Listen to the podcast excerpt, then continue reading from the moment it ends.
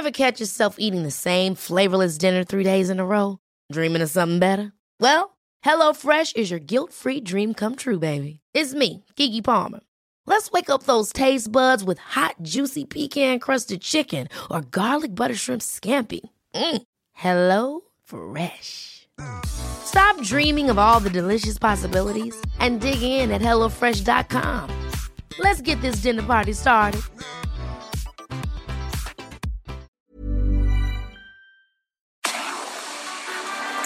Tarde lo que necesitas saber de forma ligera, con un tono accesible. Solórzano, el referente informativo.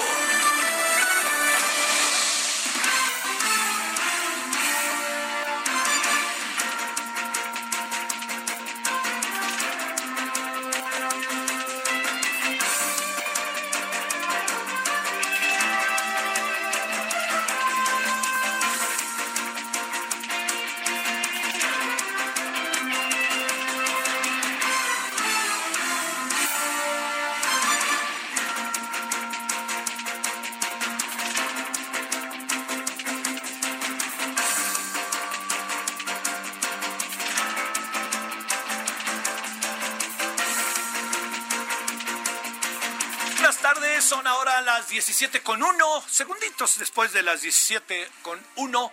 Gracias que está con nosotros. Llegamos al día jueves eh, con, como usted lo sabe, ¿no? Siempre estamos cargados de cosas.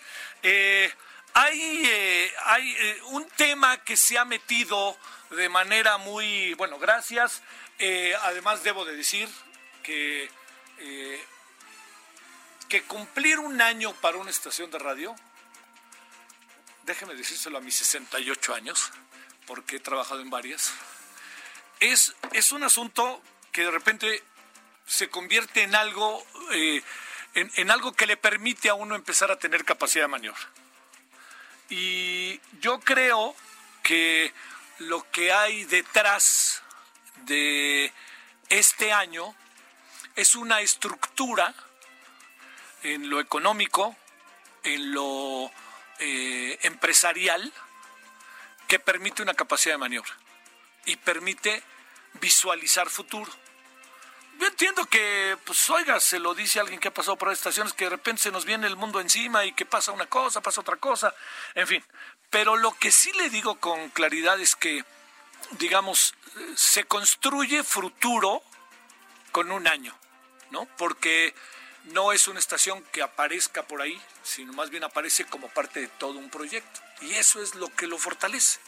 Lo fortalece porque además, pues no está fácil tener una estación de radio hoy en la Ciudad de México, ¿no? Usted sabe los costos. Pero lo que más se vuelve elemento alentador es que esta estación empieza a tener a su alrededor eh, otras estaciones que quieren estar. Es decir, encuentran que se abre una posibilidad a través de este conducto. Y entonces se suman a un proyecto del cual son parte. No se suman a un proyecto del cual nada más se suman, sino se suman y son parte. Entonces, las muchas estaciones que nos hacen el favor ya de integrarse a este proyecto, pues uno, uno se, convierte, se convierte en un elemento alentador, porque le voy a decir algo.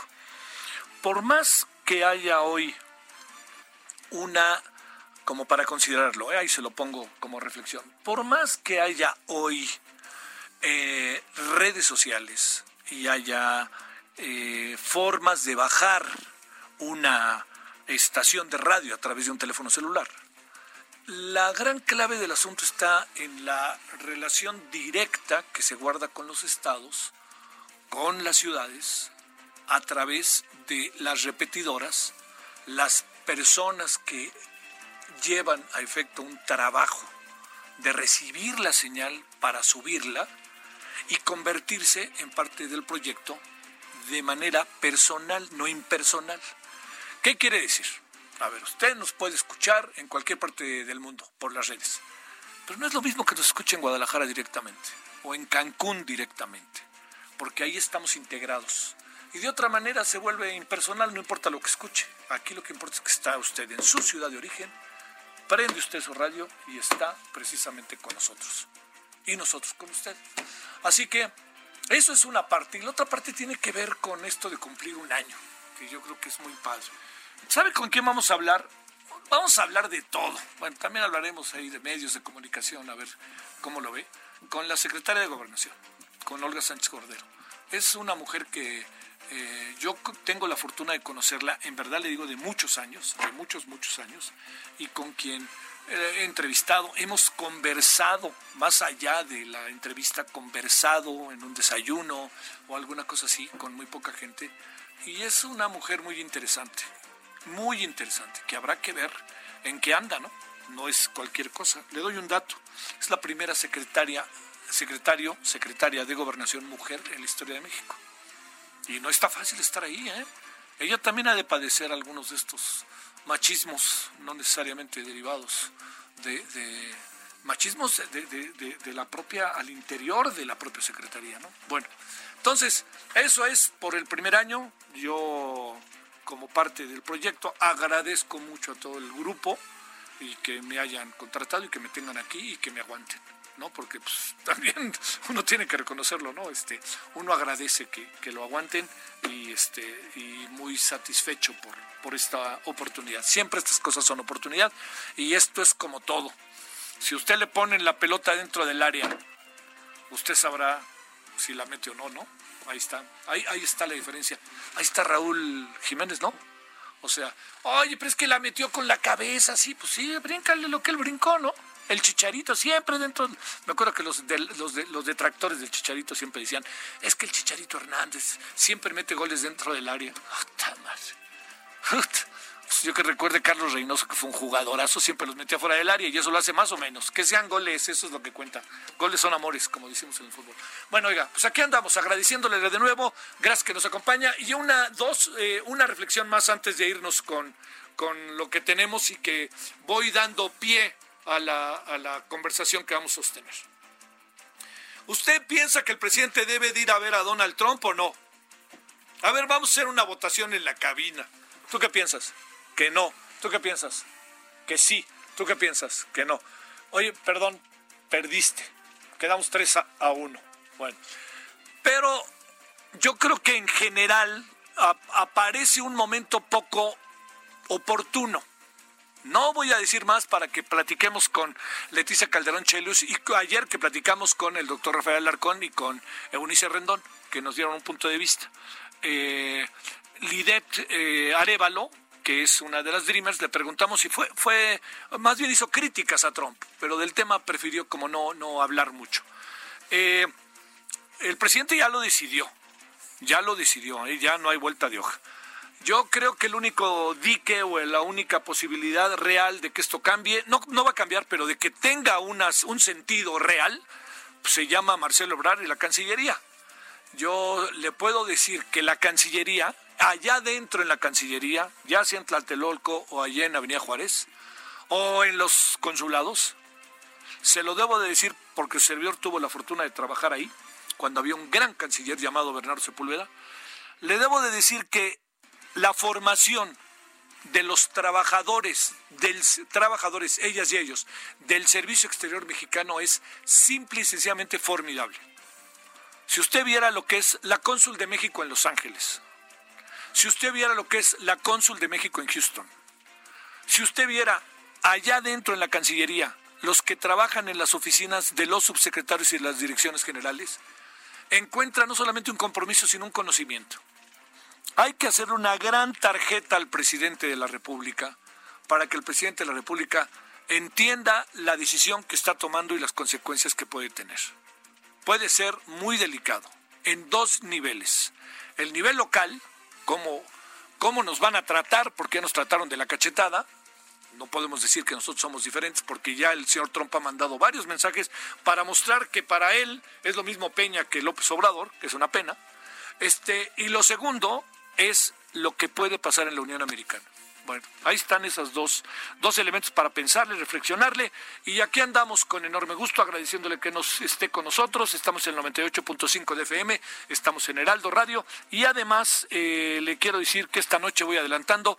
A las 21 horas, de 21 horas a 22.15 en la hora del centro, eh, vamos a tener hoy un tema importante Vamos a hablar con quien debemos hablar de este tema, que es las factureras y el lavado de dinero, y vamos a hablar con un muy buen fiscal que hay, ¿eh? lo debo de decir, el procurador fiscal que es Carlos Romero Aranda, y vamos a hablar sobre el otro, ¿no? que tiene que ver lavado de dinero y todo eso. Entonces, como ve, pinta bien la tarde, la pinta bien de 5 a 6 y la pinta bien de 9 a 22.15 en hora del centro en Heraldo eh, Televisión. Bueno, gracias que nos acompaña, aquí andamos.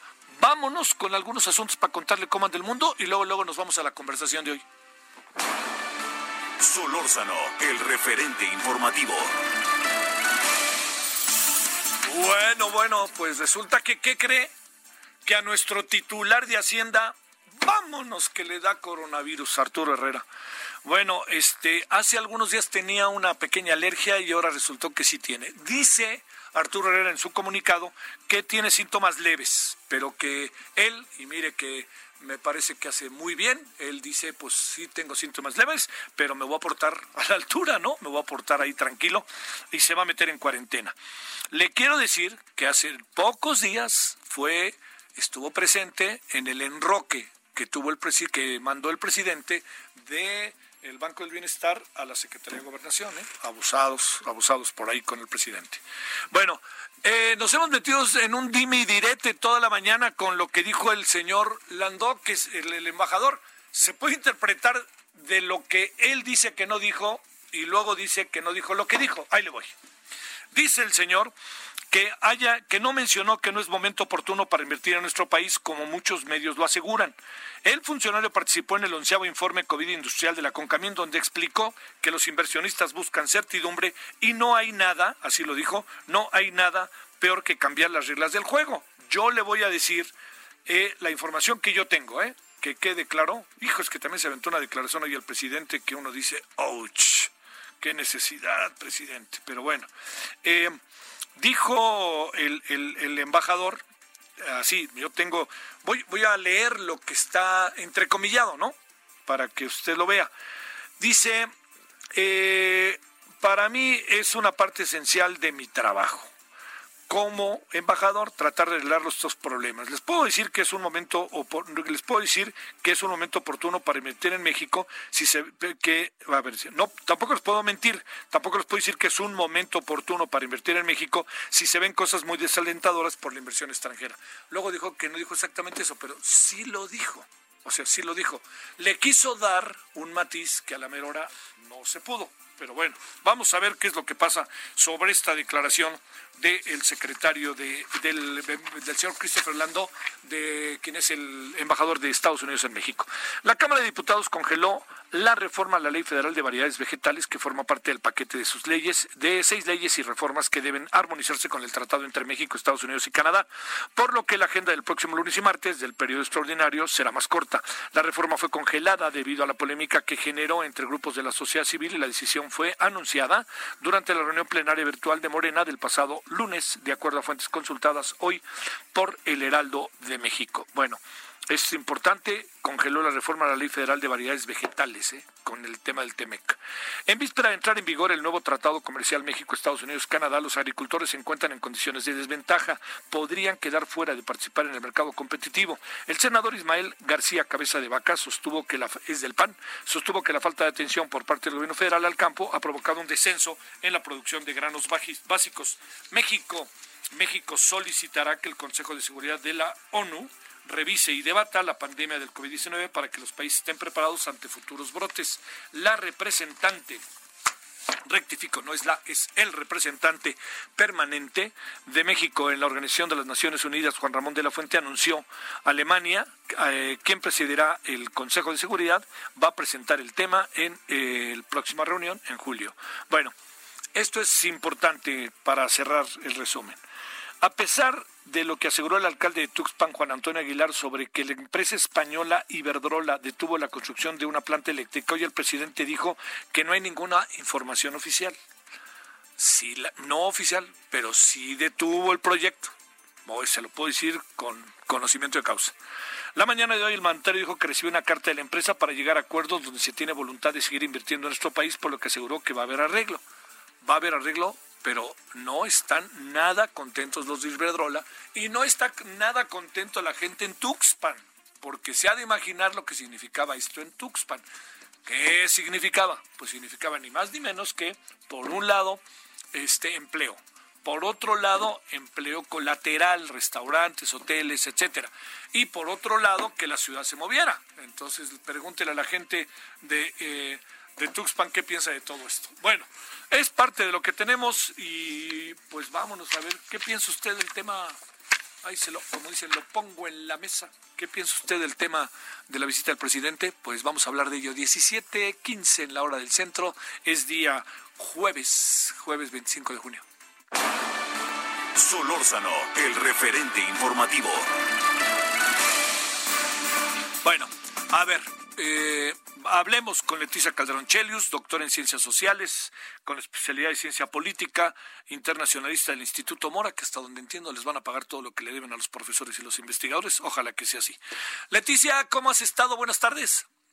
¿Cómo estás? Buenas tardes, Javier. ¿Cómo te ha ido? Pues muy bien, porque efectivamente ya nos van a pagar todo lo que decían que no nos iban a pagar y muchas gracias. Qué bueno. Oye, este, a ver, nada más para ponerlo ahí en la mesa, eh, ¿les va a pagar con así? ¿Les paga en cuánto tiempo? ¿A cuántas personas? a nosotros nunca nos dejaron de pagarlo, ni un centavo menos. Lo único es que habían quitado el programa de becas exteriores al Mora y habían, nos habían reducido 75% del presupuesto que afortunadamente no aplicó y por tanto estamos tablas, digamos. Esa es una buena noticia.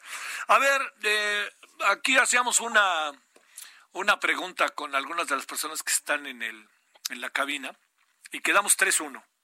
Tres votamos que el presidente no debería ir y uno votó que sí. Eh, yo creo que es una es un jugueteo, como lo sabes, Leticia. Yo creo que hay una tendencia en lo general eh, mayoritaria, no sé si mucho más mayoritaria, pero mayoritaria de no estar muy de acuerdo, ¿no? Con la visita del presidente. A ver, reflexionemos sobre eso, reflexiona sobre eso, Leticia, por favor. Pues mira, yo creo que yo me salgo un poquito de esa quiniela que hicieron ustedes y yo creo que es un falso debate. Primero porque creo que todavía, digo, por una o dos semanas que fuera la, visita, pueden pasar demasiadas cosas porque estamos viviendo tiempos excepcionales. Primero que nada, eso tendría que ver con qué ocurre con el aumento del, contagio en Estados Unidos, ¿eh? Agarre por ahí. Te lo diría incluso a nivel de la Casa Blanca. Y la otra es que creo que el debate está muy centrado en esta idea de que México juega, digamos, en un proceso electoral cuando México no juega en ningún proceso electoral estadounidense de la manera como yo creo que se trata de poner y al contrario, yo te diría, o por lo menos es mi percepción, no se los digas, pero si yo fuera asesora de los demócratas, esa sería la mejor foto con la que podrían contar un presidente mexicano en plena, digamos, en la plenitud de su gobierno, con un presidente estadounidense en decadencia y que al final, al que más atacó ese presidente, presidente en decadencia, está saludando al que está en plenitud, que es el mexicano. Entonces, esa foto utilizada de una manera en contra de Trump es un es realmente una cosa fuerte, Javier. Entonces, eh, yo, yo más bien me sorprende que los de, los, los de la presidencia estadounidense aceptara esa invitación, digamos, acepte hacer esa visita. A ver, déjame plantearte lo siguiente, Leticia. Eh, esto, eh, digamos, hay una parte que se piensa, obviamente, en Estados Unidos y hay el recuerdo de aquel funcionario que quiso ser canciller este hace algunos años con Peña Nieto.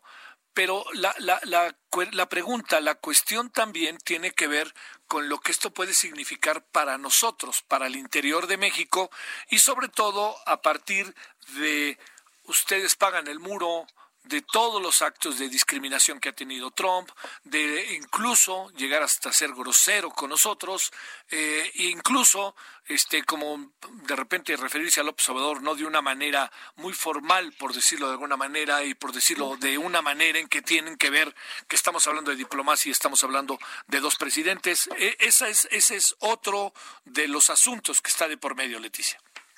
Sí, yo creo que visto desde México, digamos, una parte es lo simbólico de una visita, que además López Obrador se ha dedicado a decir que, bueno, la mejor política es la exterior, es la interior, y, pero aquí hay un punto que me parece que es interesante y es en el nivel de pragmatismo que un político está dispuesto a jugar, y López Obrador lo está jugando desde la presidencia. Es decir, si le toca pechugar, incluso, digo, yo lo veo así, en el sentido de que, ¿cómo vas a ir con Trump? Bueno, ahorita nuestra economía está con alfileres y la del mundo, pues, ¿no? Entonces, esta entrada de libre comercio y esta situación en que no ha escalado la situación económica desde lo de los aranceles hace un año, pero que se ha logrado mantener aún con un costo altísimo, Javier, yo lo sé, pero ese punto que es fundamental para el proyecto político del gobierno en turno, pues francamente yo lo veo con un nivel de pragmatismo que me impresiona, sobre todo desde un discurso que hubiéramos pensado muy beligerante o por lo menos no amistoso hacia el presidente estadounidense en turno.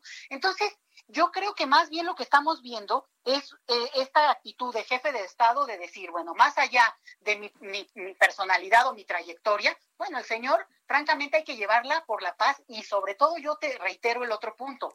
Donald Trump está en un momento realmente de debilidad en el contexto de su propio, no es 2012, no es 2016. Y eso creo que es muy importante para leerlo también desde México distinto. Pero no dejo de reiterar, el tema de la economía, el tema de la seguridad en México, que es fundamental con el asunto de las armas.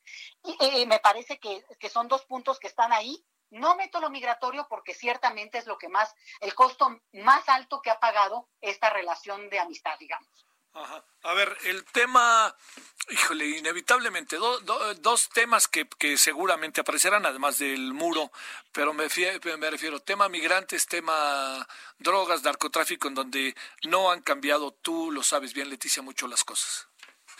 Sí, pero bueno, ahí el punto es que no, yo no pienso que sean temas que se que estarían en la agenda de una manera por lo menos pública, digamos. Sí, claro. Pero lo que sí, lo que sí está en la agenda es el tema de la economía, ¿no? Que, que, que, es el punto como que mueve el argumento, por lo menos, de que el Tratado de Libre Comercio y luego, bueno, que sin ir a uno a dar las gracias. Y es que el contexto planetario, esto del COVID, yo digo que no se nos olvide, porque si no, es como si no viéramos que pasó algo y realmente la dependencia de México en este tema de, bueno, este asunto de los respiradores o lo que sea, pues aparentemente ha sido, bueno, por como se lee, muy importante, pero no se te olvide el otro que es la economía de ellos y el, desempleo tan fuerte que a nosotros nos va a impactar de una manera directa. Entonces, la relación de, digamos, eh, eh, bien llevada con un presidente que, ojo, aunque se parezca poco, pero todavía le faltan cinco meses, si es que, digamos, como están ahorita todas las encuestas en Estados Unidos, pues sí apuntan una, un repunte de Biden, pero ojo, yo no veo un repunte abrumador frente a un presidente como Trump que todavía tiene un 41% de, de simpatía, digamos, o de, de, aprobación. Entonces, ¿cómo es posible, no? Pero bueno, la realidad es que así se ha mantenido desde hace cuatro años, Javier. A ver, cerremos, si te parece, Leti, con lo siguiente. Primero, el presidente dice que le quiere ir a agradecer.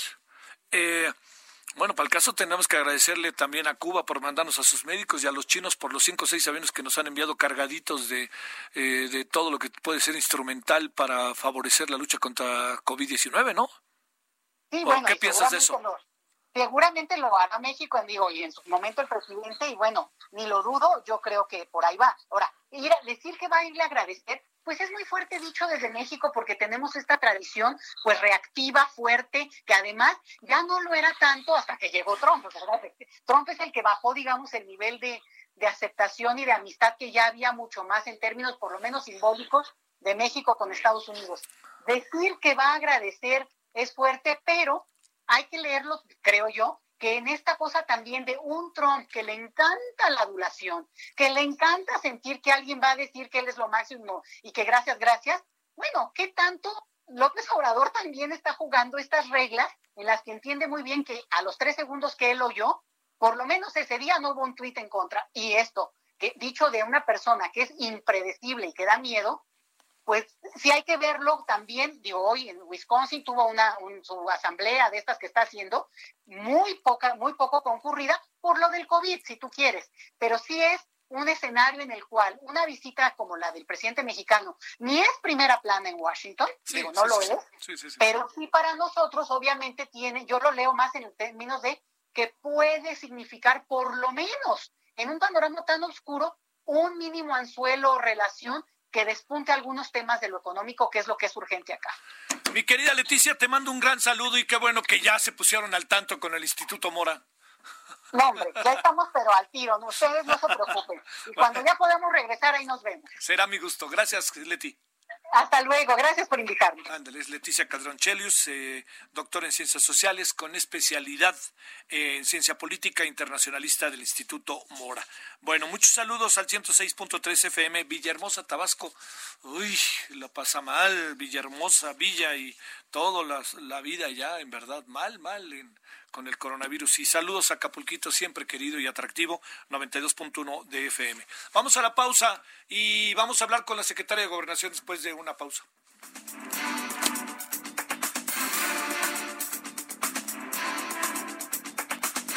El referente informativo regresa luego de una pausa.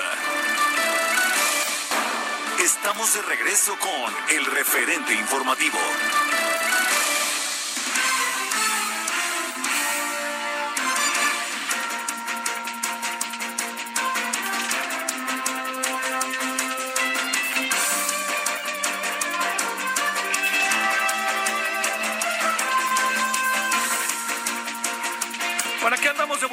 Gracias que sigue con nosotros. Estamos eh, hoy en este día 25 de, junio eh, y estamos, pues, ya le digo, ¿no? Con muchos asuntos que son eh, particularmente complejos, ¿no? Y, no son fáciles de, dirimir y de discutir. Uno de ellos, no lo perdamos de vista, pues es el que tiene que ver con con el, viaje del presidente que ha generado tanta, tanta controversia.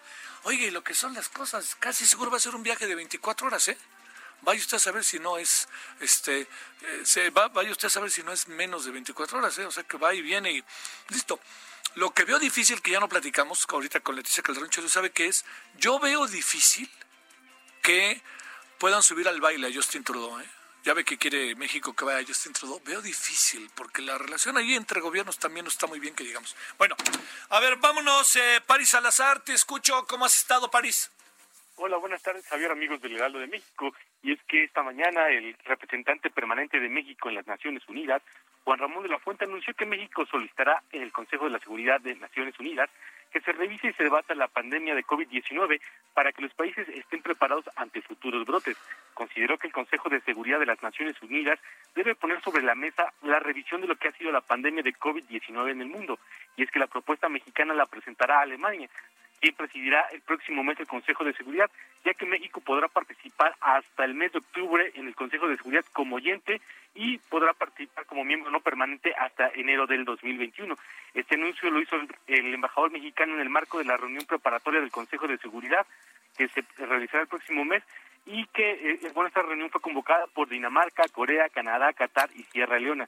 De la fuente consideró que el mundo debe estar preparado ante futuros brotes. Señaló que es tiempo del debate y hacer frente a nuevos retos de amenazas para la salud mundial. El embajador mexicano dijo que es el momento para que la ONU entre a este, se involucre de manera más activa y efectiva en este debate de la salud pública, no solo dejárselo a la Organización Mundial de la Salud, digo que no solo basta eh, hablar sobre los efectos de la pandemia, sino también razonar sobre la prevención de una manera efectiva para una futura pandemia. Javier. Gracias, París. Muy buenas tardes. Buenas tardes. Sí, lo que, que, no se puede dejar de pensar es que México ya es miembro, integrante del Consejo de Seguridad de la ONU, pero entra en funciones formales con voz y voto hasta enero del 2021, en una gran chamba ¿no? de la política exterior mexicana que data desde el 2011 y que se viene trabajando en ella. Bueno, le quiero agradecer en verdad a la secretaria de Gobernación, Olga Sánchez Cordero, que esté con usted y con nosotros aquí en el Heraldo Radio. Doctora, ¿cómo está, secretaria? Muy buenas tardes. No sabes qué gusto me da saludarte, mi querido Javier. Hacía tiempo que no platicábamos y para mí es un gusto platicar contigo y desde luego también con tu auditorio. Muchas gracias por esta oportunidad. Ya, ya hasta te extrañaba, porque el otro día este, te busqué y por alguna razón no pudiste. Yo dije, yo quiero hablar con la secretaria, que nos cuente qué es, después de un año y medio, qué es eso de ser secretaria de gobernación, ¿no, Olga? Mira, Javier, te quiero comentar que es la política interior, es el centro de la política interior, la Secretaría. Entonces, imagínate nomás lo que eso significa, lo que eso proyecta y lo que eso también eh, el trabajo que eso también eh, representa. Olga, ¿cómo, cómo es? Eh, déjame plantearte algo que créeme que no lo planteo en función de género, pero es inevitable planteárselo. Eres la primera secretaria de Gobernación en la historia de México. ¿Qué significa eso, más allá de las mujeres, sino cómo has ido lidiando, que supongo que ha de haber reticencias, a veces manifiestas y a veces no tan manifiestas, ¿no?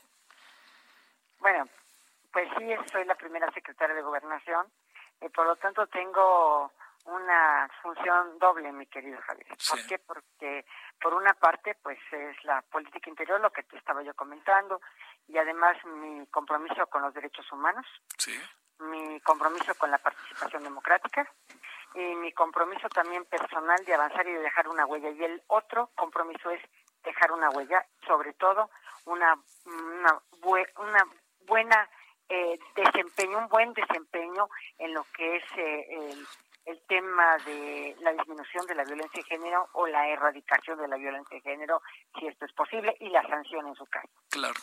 Oye, este, están instalando esta comisión de solicitudes de amnistía en el marco de la ley en la materia, y luego ahí también se cruzó el tema de la Comisión Ejecutiva de Atención a Víctimas. A ver, reflexionemos sobre esto, si no te importa, Olga.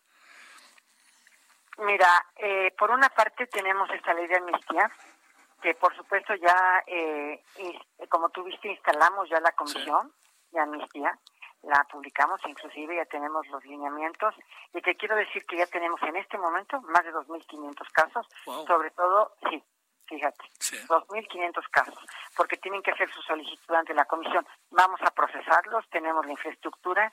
Eh, yo le eh, solicité al señor presidente tener una unidad de fortalecimiento al sistema de justicia en mi país, porque si algo tenemos ahorita una deuda histórica con nuestro pueblo es precisamente que el sistema de impartición y procuración de justicia hay que fortalecerlo, porque la impunidad campeante campeante es lo que implica que los delitos no se lleguen a sancionar y no se lleguen a judicializar las conductas ilícitas y por eso es que estamos fortaleciendo el sistema de justicia. Con esta unidad que empezó con dos personas, pero ahora ya tiene más de 100 personas.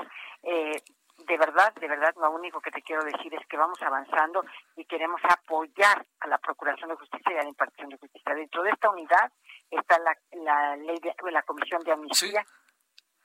Son tres, y dentro de esta unidad vamos a recibir las solicitudes de amnistía y yo quiero ser muy categórica y gracias por esta oportunidad tengo conocimiento que una vez que se publicó ya la comisión de amnistía y, que ya está integrada, ya algunas gentes, ya sabes, de estas eh, que no, no, no ven más que la oportunidad de estar ahí obrando como, perdonan la expresión, abogados, pero coyotes más que abogados, ya están en los penales repartiendo esa solicitud de amnistía, por una parte, y por otra parte quiero ser enfática, es absolutamente gratuito, gratuito. Es importante. El trámite que la Secretaría de Gobernación va a hacer eh, eh, ante estas solicitudes de amnistía. O sea, que no les cobren ni siquiera por la solicitud. Tenemos conocimiento que ya les están cobrando por la solicitud al día siguiente de que nosotros publicamos la comisión. No, no, bueno, no, no, no. Esto es algo que ya sabes cómo se, se las gastan estas personas que, que se dicen ser abogados. ¿Qué dices de lo de la Comisión Ejecutiva de Atención a Víctimas, Olga? Eh, mira, la Comisión de Atención eh, es, eh, como tú sabes, está en la ley. Fue una lucha muy importante de todas las víctimas. Por supuesto que esta comisión tiene los recursos necesarios. En este momento se le aceptó la renuncia a la titular que fue nombrada por el Senado de la República. En realidad, como ella me dijo a mí, porque yo la conozco hace mucho tiempo, ¿eh? quiero decirte que tanto Mara como Mónica Maxice son gente que ha estado en la Corte, que me ha acompañado durante muchos años. Mara me dijo, este, secretaria, eh, lo más satisfactorio para mí es que ya hice el protocolo, ya puse orden y ya eh, cuando menos están las bases eh, bastante más claras de lo que yo recibí de la comisión. Claro, ya eh, había tenido un rompimiento del diálogo con los colectivos y, y, en fin, había tenido otra serie de circunstancias y me dijo yo prefiero presentar mi renuncia ella y también Mónica, ambas, me dijeron, yo prefiero presentar mi renuncia y este, pero ya hice el trabajo que quería yo hacer, el protocolo para atender a las víctimas, eh, los trámites y la el proceso, porque hay que empezar a revisar 30 mil casos, mi querido Javier, 30 mil casos, o más de 30 mil casos. Entonces, tú tienes que hacer un proceso tanto administrativo como jurisdiccional para de alguna manera eh, eh, atender estos eh, colectivos de víctimas, estas víctimas y adicionalmente ya concluir con sus con sus casos, porque no puedes tener digamos vivos o vigentes 30 mil o más de 30 mil casos en la comisión, tienes que ir concluyendo los procesos paulatinamente. Yo quisiera que fuera lo más rápido posible, pero yo creo que sí vamos a tener que tardar un tiempo para poder concluir todos estos, todos estos procesos, pero además tengo los procesos de la unidad de, fortalecimiento de la justicia, las mesas de justicia, hay que ver a la comisión de amnistía. El reto es enorme, pero estamos en la mejor disposición de dar los resultados que se requiere porque es un tema pendiente, es una deuda pendiente, el acceso a la justicia. Oye, por más que no esté en tu área, pues eso te va a pasar cerca, como luego dicen, ¿no? Que es el tema de que se presume que la próxima semana o máximo 15, se presume que como en 15 días o un mes podrían el, el Congreso estar decidiendo quiénes son los cuatro consejeros del Instituto Nacional Electoral o consejeras. ¿Cómo, ¿Cómo se ve desde ahí junto con la declaración que ha generado enorme controversia el presidente de que será guardián de las elecciones del año que entra? ¿Cómo lo ves, Olga? Qué bueno que me lo preguntes. Y eso mismo se lo escribía Nacho Morales Lechuga después de su artículo. Sí, lo, lo vi el artículo, sí pero bueno, no viste mi contestación. No, pues ¿qué pasó? Mándala. es en un chat privado, ¿verdad? Sí, claro. mira, mira, mi querido Javier, déjame decirte algo. Nada más yo quiero preguntarte cuál, cuál queja tuviste en las elecciones del año pasado, en los diversos estados en donde hubo o renovación de ayuntamientos o renovación de congresos o incluso eh, los dos gobernadores, el gobernador de Baja California por una parte y el gobernador de Puebla por la otra. ¿Qué queja hubo de intromisión del gobierno federal en esas elecciones? Ninguna.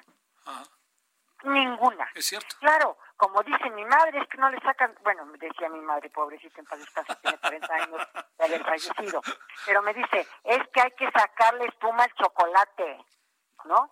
Nadie dijo nada. ¿Y por qué no dijo nada? Porque en décadas, mi querido Javier, en décadas, había habido intromisión del Ejecutivo en los diversos procesos electorales. Aquí no hubo ninguno, ninguna intromisión, ninguna. Por eso nadie hizo, ni, hizo mutis. ¿Por qué? Porque solamente vigilamos que se llevara a cabo realmente procesos electorales limpios.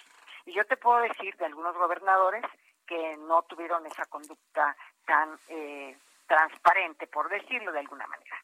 Pero nosotros, nosotros desde gobernación, lo único que hicimos es no vigilar porque la, el tema del, de, vigilar es del INE, pero sí estar de observadores para que todo el proceso electoral se llevara de forma transparente y de forma eh, eh, conforme a la ley y, y, perfectamente establecida la, el proceso electoral. Por ejemplo, en, Quintana Roo tuvimos eh, una lluvia muy fuerte, no se pueden instalar, instalar algunas casillas, estuvimos este, muy pendientes hasta que lograron instalarse las casillas por razones de lluvia, en fin, pero todo el tiempo estuvimos pendientes, estuvimos acuartelados dos días antes y un día después, simplemente para hacer, eh, hacer un observatorio del proceso electoral.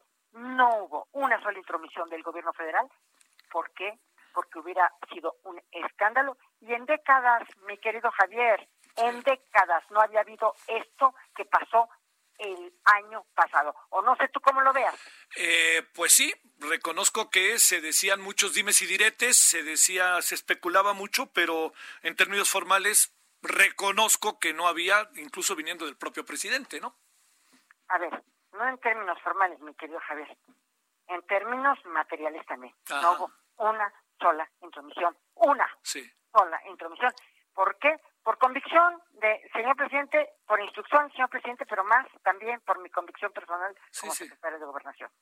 Bueno, oye, a ver, eh, otro de los asuntos que está ahí en la mesa que, que siempre es, ¿qué información puedes tener a este momento de si se ha incrementado a través, en medio de la pandemia, el tema de la violencia contra las mujeres, niños, niñas, adolescentes? ¿Qué, qué, qué alcanzas a ver? Algo he visto que ha hecho Cipina, que ha dado información, pero tú desde tu óptica allá dentro de Bucareli o desde tu casa donde te toca, ¿qué has encontrado, Olga? Mira, Hemos estado trabajando en un grupo interinstitucional contra las violencias de género. Yo te puedo decir que está en mujeres, bueno, desde luego gobernación, en mujeres, CONAPO, CONAVIN, CITINA, seguridad, salud, eh, Indesol, bienestar, etcétera. Y te voy a decir nada más un dato.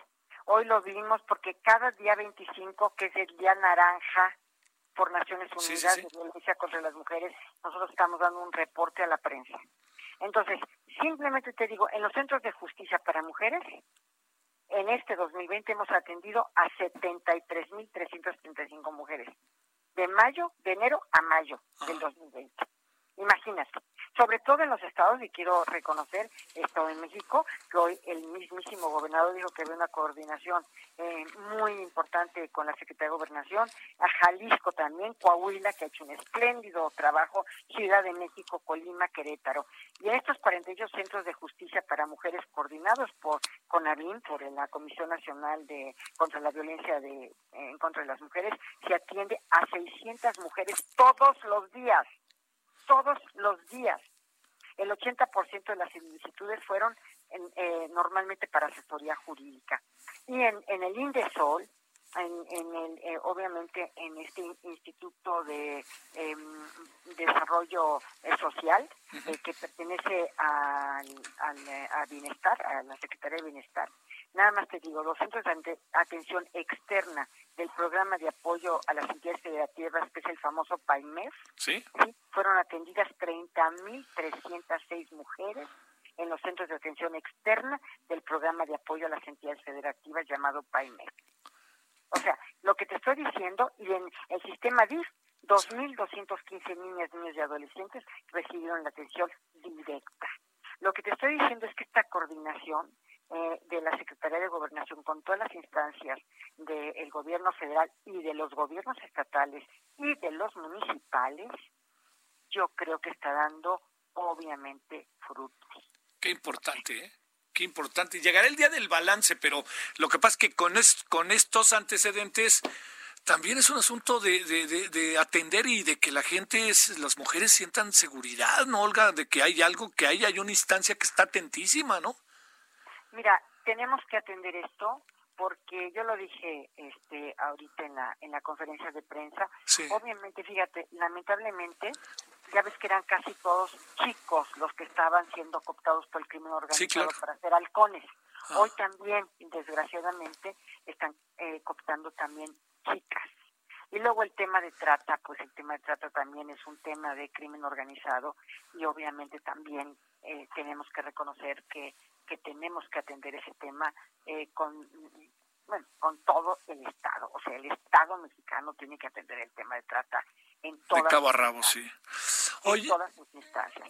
Pero es un tema, a mí, a ver, ese tema personal, mi querido Javier, yo lo traigo desde que tengo 18 años. Sí, sí, sí a ver, no, no, no es de hoy, es que yo marchaba con, eh, con el movimiento 68, yo luchaba por las libertades, por las igualdades, por, por, por tener los mismos derechos entre hombres y mujeres, y no los teníamos.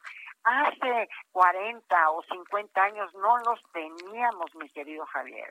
Ahorita las mujeres y las chicas y las jóvenes que están viviendo, la verdad, eh, el, el ejercicio de estos derechos, por supuesto no, que no tienen ni idea de que hace 50 o 60 años no se tenían, o cuando menos no se tenían en la eh, eh, eh, en el ejercicio pleno de estos derechos por parte de las mujeres, porque en 53 apenas tuvimos la, el voto. Entonces, digo, bueno, este, algunos, este, y si quieres tómalo como un piropo, pero hemos sido testigos de tu este largo y sinuoso camino en esta vida, ¿no? a ver, eh, ¿Puede haber un comparativo en términos de tu vida entre la Corte y ser secretaria de Gobernación? Son, son dos cosas totalmente distintas. Total y absolutamente distintas. Pero sí te quiero decir algo. Mi experiencia en la Corte me ha dado un bagaje jurídico constitucional para tomar decisiones dentro de la Secretaría de Gobernación que de otra suerte no, la, no lo hubiera yo tenido para ir avanzando en estos temas. En los consejos jurídicos o constitucionales que yo he dado en algunas situaciones muy, muy importantes y muy delicadas, ¿sí? Han sido por el bagaje, el baja, bagaje eh, eh, personal que yo he tenido en toda esta formación durante muchísimos años. Y sí te quiero decir algo, es totalmente distinto ser secretario de Gobernación porque ahí en esa en ese palacio de Cobian es el centro neurálgico de la política interior de este país. Oye, a ver, dos asuntos finales. El primero, vamos a tener un fin de semana del Día del Orgullo Gay con una manifestación verdaderamente sui generis, ¿no? O una manifestación inédita, me atrevo a decir, ¿verdad? Mira, definitivamente tú sabes nosotros en la Suprema Corte, yo fui de las primeras en reconocer el matrimonio igualitario y, que y que y que las personas eh, de la comunidad lésbico gay, por supuesto, ejercieran los derechos a plenitud a plenitud y yo te puedo decir que yo estoy muy identificada, muy identificada con esta comunidad por una simple razón. ¿Por qué?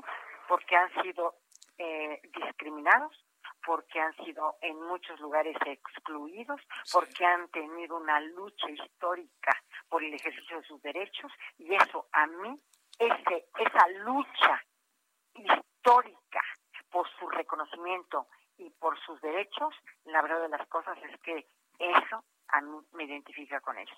Y te voy a decir algo, ¿te acuerdas que el año pasado el presidente modificó el decreto para incluir, porque ahora eh, se tienen Mm, varias, eh, digamos, eh, ellos han dividido o, o, eh, seleccionado diversos tipos de comunidad lésbico-gay, ¿no? Por ejemplo, es, ellos hablan de la comunidad eh, LGBTTD, o sea, ¿no? porque ya están con la situación de diversos tipos de, de, de pues ellos mismos se han identificado con diferentes tipos, ¿no? Eh, de esta comunidad.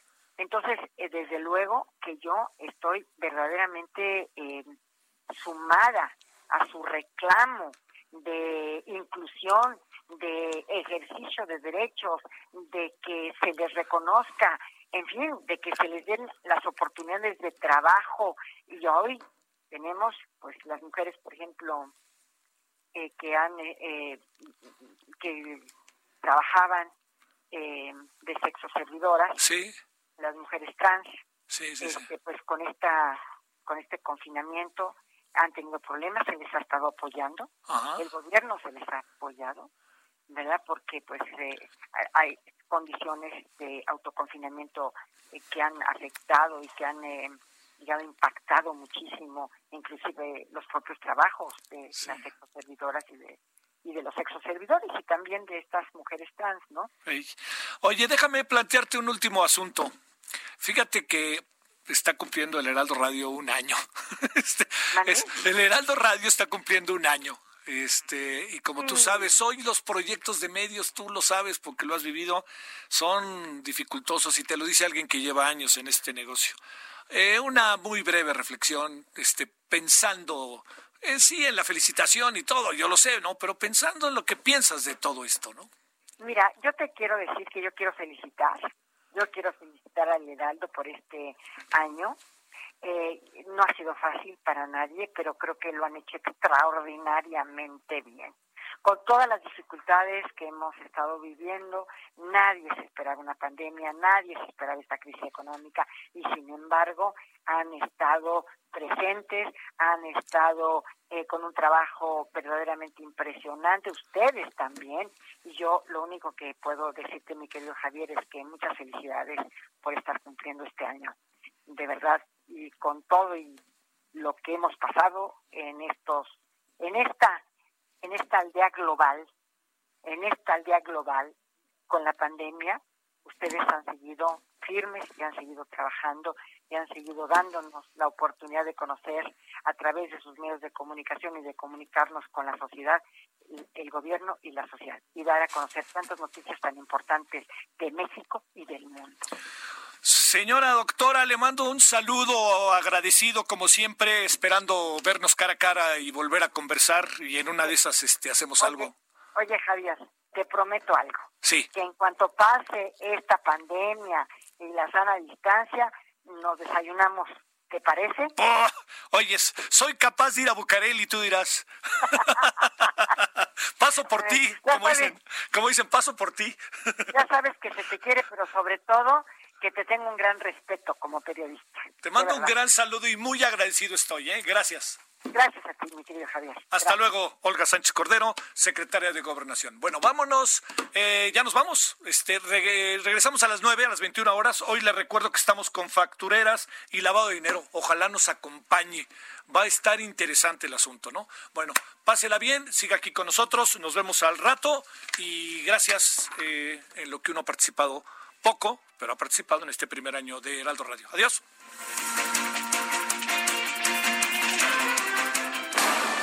Hasta aquí, Solórzano, el referente informativo.